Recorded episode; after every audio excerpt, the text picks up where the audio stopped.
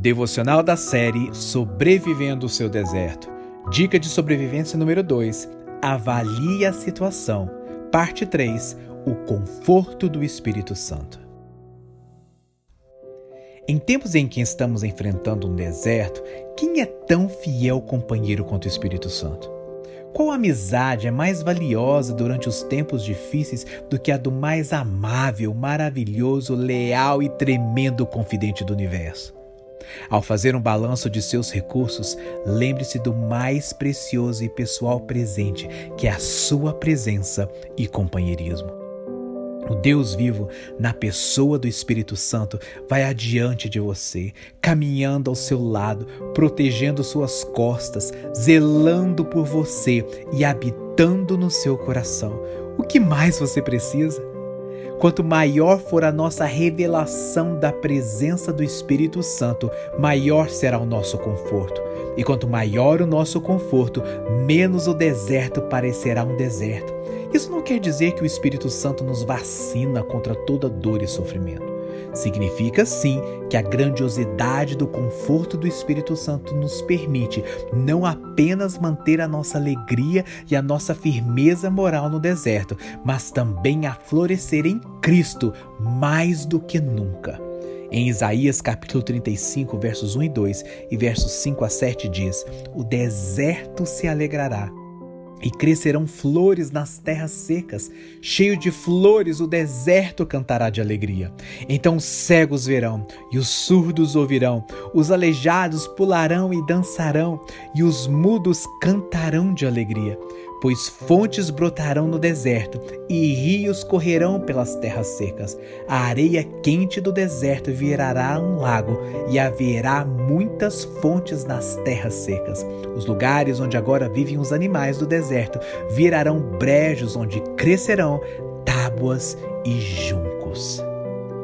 Como podemos ter um deserto tão colorido, vivo e exuberante? Através da reconfortante e transformadora presença do Espírito Santo. Isso é o que faz o deserto valer totalmente a pena e nos dá a oportunidade de experimentar o conforto do Espírito Santo em um nível em que nunca teríamos experimentado de outra forma. Nada é mais valioso do que a consciência de um Deus sempre presente. Se você está passando por um deserto, determine em seu coração que você vai usar isso como uma oportunidade para descobrir mais sobre a realidade magnífica do Espírito Santo. José, o jovem patriarca, precisou enfrentar muitas dificuldades, enquanto Deus o treinava para a realeza, e isso incluiu uma injusta prisão no Egito, antes de sua ascensão ao poder. E precisamente nessa parte da história, no entanto, o narrador faz um comentário que surpreende por sua simplicidade e magnitude. Em Gênesis capítulo 39, 21 diz: O Senhor, porém, estava com José. Na realidade, o narrador já havia mencionado ao longo da história a presença de Deus na vida de José várias vezes, e foi essa presença quem fez com que ele fosse bem-sucedido na casa de Potifar. No entanto, mesmo a mudança da situação de José da casa de seu mestre para o presídio, sua posição espiritual permaneceu a mesma. Da mesma maneira que Deus estava com ele antes, agora também ele está com José, mesmo na prisão. A mudança radical nas circunstâncias não significou que Deus o havia deixado ele ainda estava com seu vaso escolhido, direcionando os passos de José e moldando seu caráter. E aqui está o segredo.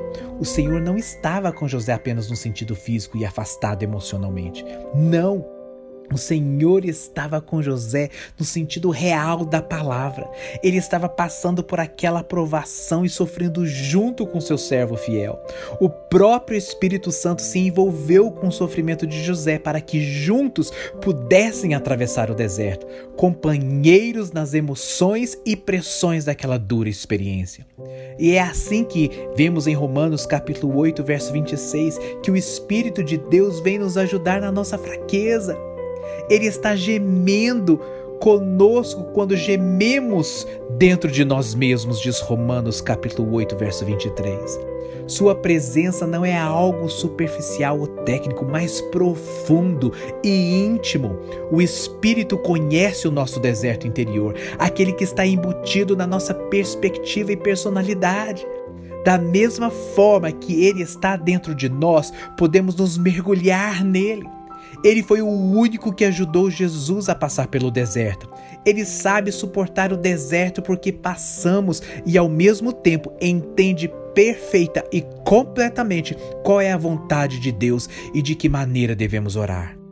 Ele conhece os nossos pensamentos, pontos fracos, pontos fortes e como respondemos à pressão.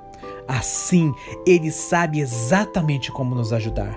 Ele é a nossa força divina e sabe como nos ajudar a vencer. Então, quando você avaliar seus recursos, faça um balanço da presença confortadora do Espírito Santo. Entenda que o próprio Deus está com você, colocando toda a sua plenitude à sua disposição. Você não está sozinho. Tome posse da paz e da força do Espírito. Deixe seu conforto consolá-lo, mesmo quando não houver nenhuma fonte terrena de consolo.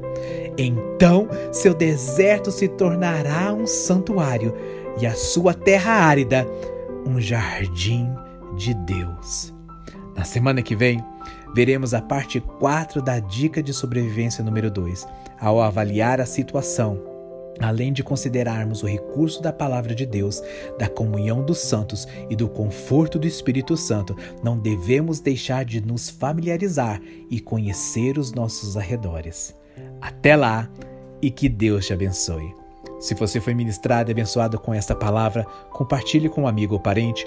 Eu sou Emerson Rocha, da Cefam Brasil, Ministério do Evangelista Daniel Colenda, do fundador Reinhard Bonk. E eu compartilhei com você aqui uma devocional compilada do livro do evangelista Daniel Colenda, titulado Sobrevivendo o Seu Deserto. Para receber periodicamente nossos devocionais em áudio e vídeos do ministério, inscreva-se em nosso canal do YouTube e ative as notificações. O nome do canal é Cefam Brasil, Cristo para todas as nações.